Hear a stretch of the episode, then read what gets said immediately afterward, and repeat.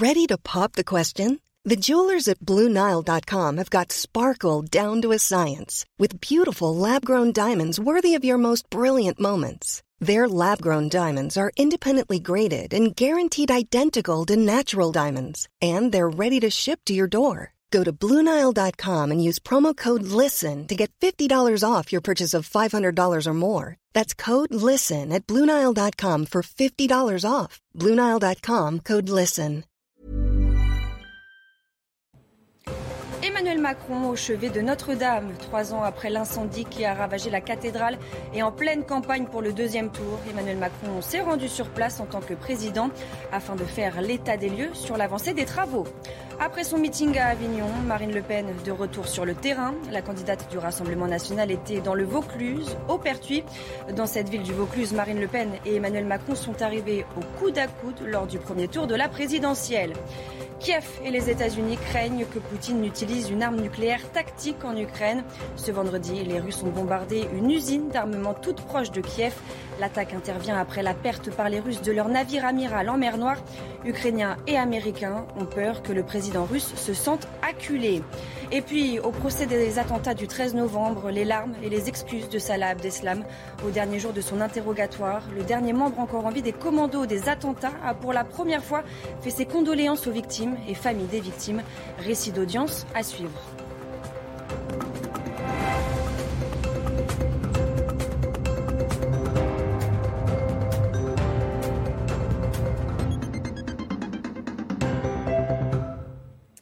Bonsoir à tous et bienvenue dans votre édition de la nuit. À la une, la visite d'Emmanuel Macron à Notre-Dame de Paris.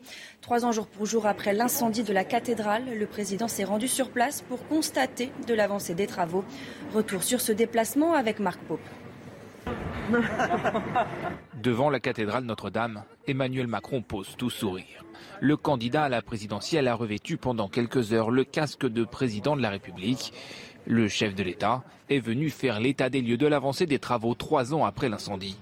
Détendu, Emmanuel Macron a même fait preuve d'autodérision. On a eu les gens de Greenpeace qui sont allés mettre un quelque sur, euh, sur la sur la grande, rue. Mais tout de suite, la préfecture de police a voulu Comme dirait l'autre, il suffit de traverser la rue. Oui. Pour le président, c'est l'occasion de mettre en avant le travail entrepris depuis trois ans. L'édifice est toujours en phase de restauration. Emmanuel Macron, juste après l'incendie de la Charpente, avait lancé comme un défi de reconstruire le monument en cinq ans. C'est un peu dans cette période où on sort du Covid, il y a la guerre en Europe, tout est difficile. C'est aussi un témoignage d'espérance qui correspond à cette période. Et penser un peu d'espérance à travers justement ces signes tangibles qui nous sont donnés euh, éclaire la journée. Depuis, l'objectif a été revu à la baisse. Le chantier ne sera pas achevé en temps voulu, mais le monument doit être rendu au culte pour le 16 avril 2024 avec la célébration d'une première messe dans la nef. Le président qui va revêtir son costume de candidat ce samedi, puisqu'Emmanuel Macron est attendu à Marseille pour son premier grand meeting de l'entre-deux tours. Le Sud, toujours, où était euh, sa rivale ce vendredi. La candidate du Rassemblement national aurait aimé se rendre à Notre-Dame de Paris. Écoutez. Vous auriez souhaité aller à Notre-Dame de Paris? Merci. Pas du tout. oui, j'aurais souhaité, mais je ne suis pas encore présidente de la République, je n'en ai donc pas la possibilité. Sur le terrain, Marine Le Pen est allée à la rencontre des habitants au Pertuis, dans le Vaucluse. Dans cette ville, la candidate du Rassemblement national était au coude à coude avec Emmanuel Macron au premier tour du scrutin. Le récit signé Régine Delfour.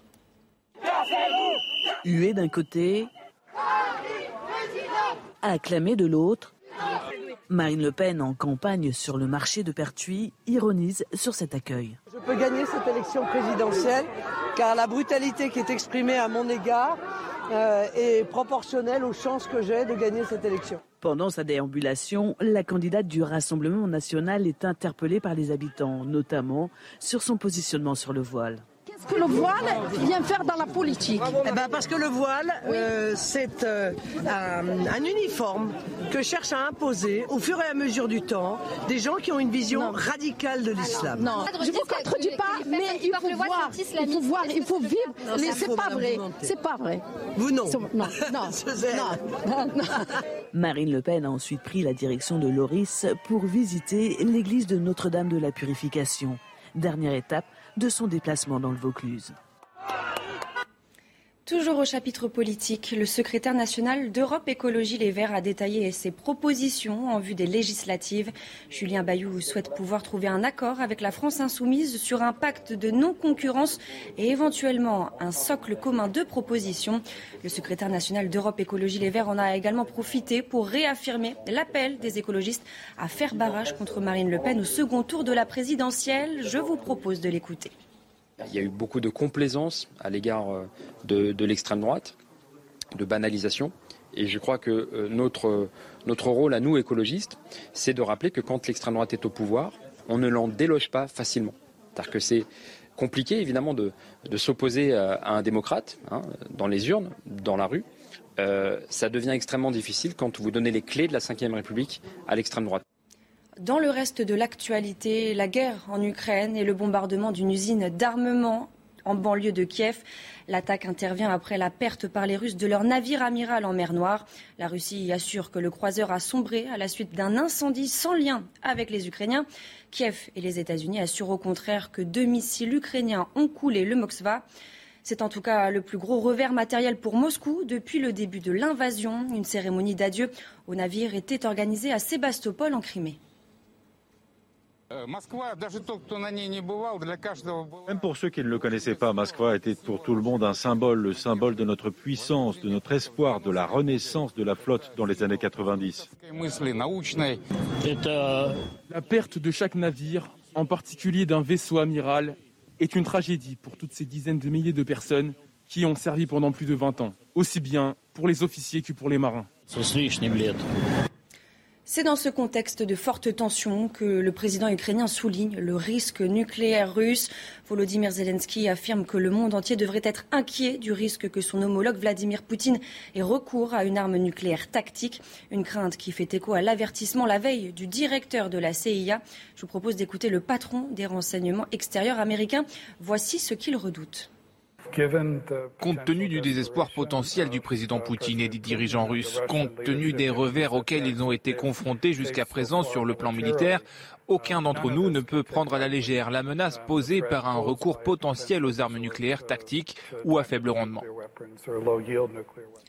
En dehors de Kiev, l'artillerie russe a également frappé Kharkiv, la deuxième plus grande ville de l'Ukraine. L'attaque sur une zone résidentielle a fait au moins 10 morts et 35 blessés. Depuis le 24 février, plus de 500 civils ont été tués dans cette région frontalière avec la Russie. Les forces ukrainiennes parviennent à repousser l'armée russe de certaines localités du Donbass. C'est le cas dans le village de Usarikva, tout proche de Kharkiv. Sur place, une habitante raconte comment les soldats russes cherchaient des partisans de Stepan Bandera, un collaborateur ukrainien de l'Allemagne nazie, une grand-mère qui n'en revient toujours pas. Et les gars, pourquoi vous êtes venus là? Allez croire, on leur avait dit qu'ils iraient en manœuvre. C'était deux petits gars, très jeunes. Allons-y, on va en manœuvre, qu'on leur a dit. Et voilà qu'ils disaient, on est parti mais ce n'est pas des manœuvres. On est venu vous défendre des partisans de Stepan Bandera. Vous voyez des bandits ou des nazis ici? On est tous ukrainiens. Depuis le début de la guerre en Ukraine, la France a accueilli plusieurs dizaines de milliers d'Ukrainiens, parmi lesquels près de 10 000 enfants. Pour tenter de leur faire retrouver une vie quelque peu normale, certains ont été scolarisés. À Paris, une classe a été spécialement ouverte pour faciliter leur intégration. Le récit de Valérie Bilbon. Vendredi, mercredi, jeudi. Dans cette classe, destinée aux élèves non francophones, il y a plusieurs Ukrainiens que la guerre a chassés. Daniel est arrivé il y a un peu plus de deux semaines et il prend encore ses marques. C'est difficile d'apprendre le français parce que je ne connaissais pas un mot. C'est la première fois que j'y suis confronté. C'était difficile. Quand je suis arrivé en France, ça a été un choc parce que tout était différent de l'Ukraine. Les enseignants sont admiratifs face aux capacités d'adaptation de ces enfants. Eh ben, je trouve qu'ils ne sont pas mauvais parce qu'ils vont vite, ils, comprennent rapidement. Ils ont été très bien scolarisés, ça c'est la base. Chaque semaine, ils ont 15 heures de cours de français pour intégrer le plus rapidement possible des classes ordinaires du collège et du lycée. Se plonger dans ces cours est salutaire pour Maria, arrivée depuis 15 jours et qui a laissé sa famille en Ukraine. Je m'amuse ici, j'apprends de nouvelles choses et ça m'aide à ne pas penser à la situation dans mon pays. Uh, à ce jour, ils sont plus de 10 000 enfants ukrainiens comme Maria et Daniel à être scolarisés dans des écoles françaises. Les conséquences de la guerre en Ukraine dans notre quotidien, l'huile de tournesol est menacée de pénurie. Dans certains magasins, c'est déjà la rupture de stock. Les prix ont également augmenté, ce qui n'arrange pas les professionnels de l'agroalimentaire. Sébastien Bendotti. Ce chef cuisinier installé dans la Loire arrive encore à s'approvisionner en huile de tournesol, mais la facture, elle, ne cesse de grimper. Avant, je touchais aux alentours d'un euro 40, 50, et là, au jour d'aujourd'hui, elle est quasiment à 3 euros. 3,50 euros, ça dépend lorsqu'on en trouve, en fait. Une pénurie qui impacte sérieusement l'agroalimentaire, comme cette usine dans le Jura. 700 000 bases de pizza ou tartes sont produites quotidiennement, mais avec désormais des recettes où l'huile de tournesol doit être remplacée nous avons un besoin urgent de nous, de, nous euh, retourner vers d'autres approvisionnements. Le colza fait déjà partie de nos approvisionnements, mais aussi d'autres matières grasses oléagineuses que nous connaissons. L'huile de palme durable en fait partie, mais nous devons retrouver beaucoup de flexibilité pour permettre d'assurer la continuité de l'activité. Pour le moment, la production n'est pas affectée, malgré des prix qui s'envolent pour toutes les huiles. C'était l'huile la, meilleure marché pendant très longtemps. Euh, certains pays comme la Chine ou l'Inde aujourd'hui préféreront sûrement acheter euh, de l'huile de palme de l'huile de soja euh, à la place du tournesol.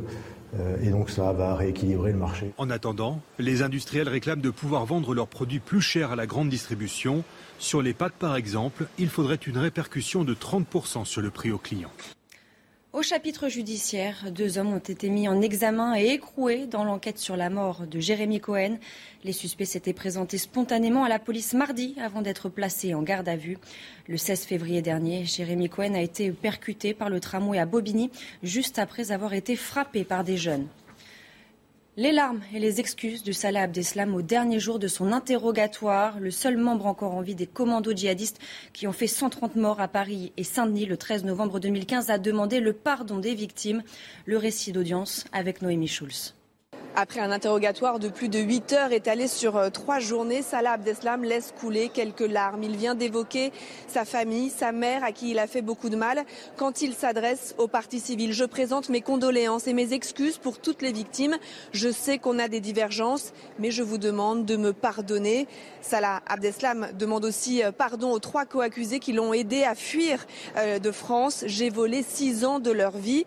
C'est la première fois que le seul membre encore en vie des commandos s'adressait ainsi leurs victimes et leur demandait pardon. Non, je ne peux pas, pas pardonner cette boucherie, mais c'est bien de l'entendre.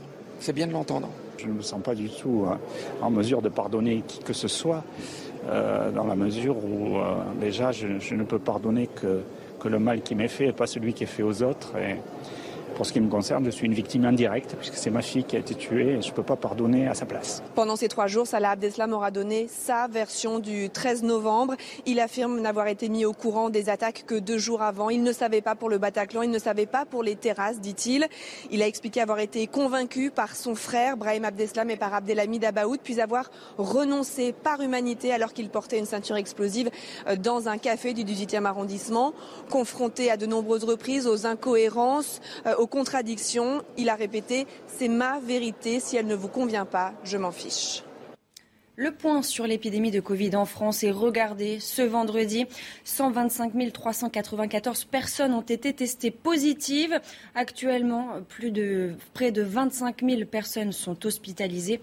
1652 sont en soins critiques. En Chine, la politique zéro Covid fait monter la pression. À Shanghai, les habitants sont confinés et en colère. Ce jeudi, des policiers ont obligé des habitants à céder leur appartement pour y isoler des personnes positives au coronavirus. Résultat, des affrontements ont éclaté. Retour sur les faits avec Inès Alicane. Sur ces images, un homme arrêtés par des forces de l'ordre. D'autres supplient et hurlent leur désarroi face à ces policiers vêtus de combinaisons intégrales de protection et qui tentent de progresser parmi la foule. En cause, les autorités ont ordonné à plusieurs dizaines de familles de quitter leur appartement pour y isoler des personnes testées positives au Covid et en faire des centres de quarantaine. Face à la flambée des cas de contamination, des centaines d'habitants et des enfants entassés sur tout un étage d'immeubles dans l'un des endroits de la ville, convertis en centre de quarantaine, séparés à moins d'un mètre les uns des autres, à leur côté, des valises et des effets personnels. Les autorités sanitaires déclarent avoir mis en place plus de 60 installations de ce genre. Le personnel de santé continue de tester massivement les habitants. Pour l'heure, le président chinois a prévenu que les mesures sanitaires ne peuvent être assouplies. La guerre est partout. Le message du pape François à la veille de Pâques. Le souverain pontife a présidé ce vendredi le chemin de croix au Colisée à Rome. Il s'agit d'un temps fort de la Semaine sainte dans la tradition chrétienne. Le parcours de la Via Crucis fait revivre le calvaire de Jésus, de sa condamnation à mort à sa crucifixion, sa mort et sa mise au tombeau. Une cérémonie marquée par un message de paix face à la guerre en Ukraine. Et puis euh, ce temps fort où euh, parmi les familles s'étant vu confier le port du crucifix à chacune des 14 stations figuraient deux femmes, une russe et une ukrainienne, amies dans la vie. Elles ont fait euh, ce parcours main dans la main.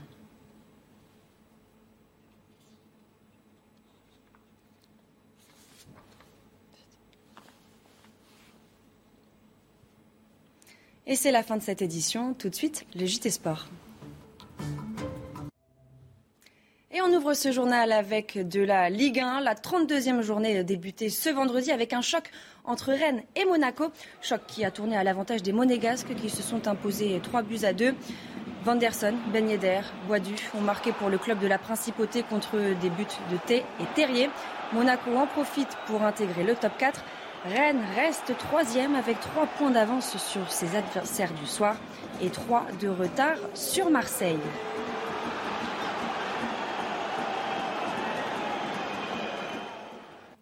Ce samedi, deux autres matchs au programme. À 17h, Saint-Etienne peut quitter sa place de barragiste en cas de victoire contre Brest.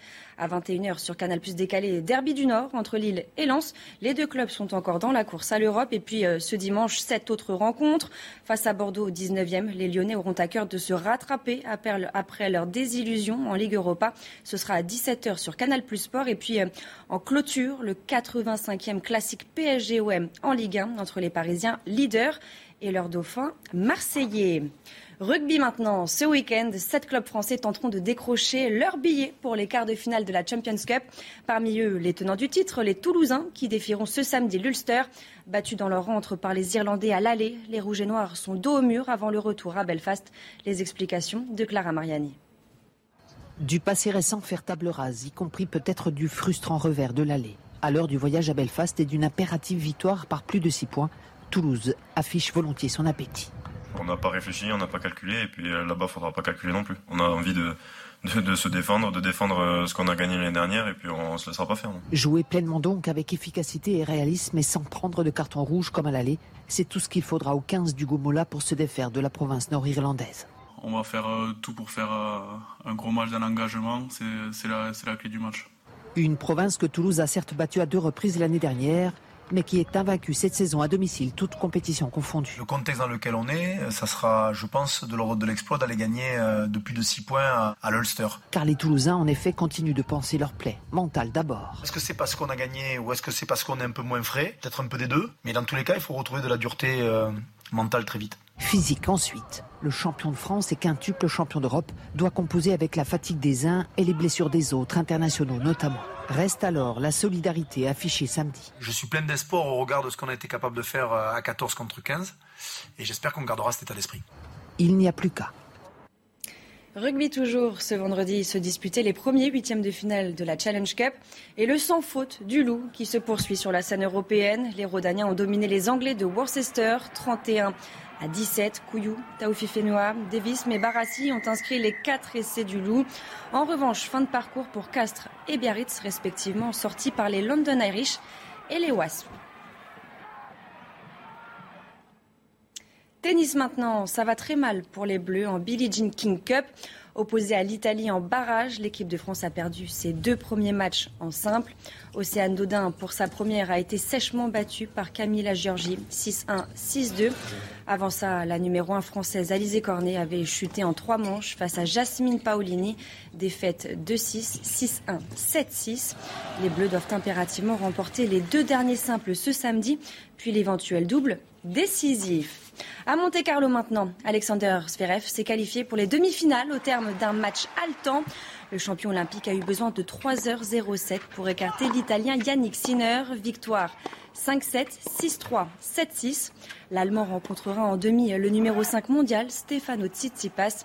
Et puis euh, la belle histoire qui se poursuit pour Davidovic Fokina. L'Espagnol de 22 ans s'est qualifié pour sa première demi-finale d'un Master 1000. Le tombeur de Novak Djokovic a dominé l'Américain Taylor Fritz en trois manches. Il affrontera le Bulgare Dimitrov pour une place. En finale, une image symbolique pour finir. Ça se passe à Gdansk, en Pologne, lors d'un match caricatif entre l'équipe locale et le club ukrainien du Shakhtar Donetsk. Dimitro Keda, 12 ans, originaire de Mariupol, est entré en jeu dans les dernières secondes de la rencontre et il est allé inscrire le but de la victoire. Score final 3-2 pour le club ukrainien. Le jeune homme a ensuite été porté en triomphe par les stars du Shakhtar.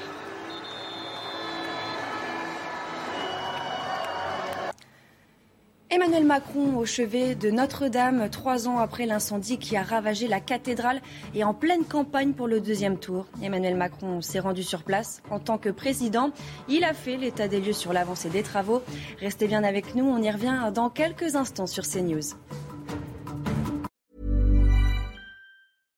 Want flexibility? Take yoga. Want flexibility with your health insurance? Check out United Healthcare Insurance Plans. Underwritten by Golden Rule Insurance Company, they offer flexible, budget friendly medical, dental, and vision coverage that may be right for you. More at uh1.com.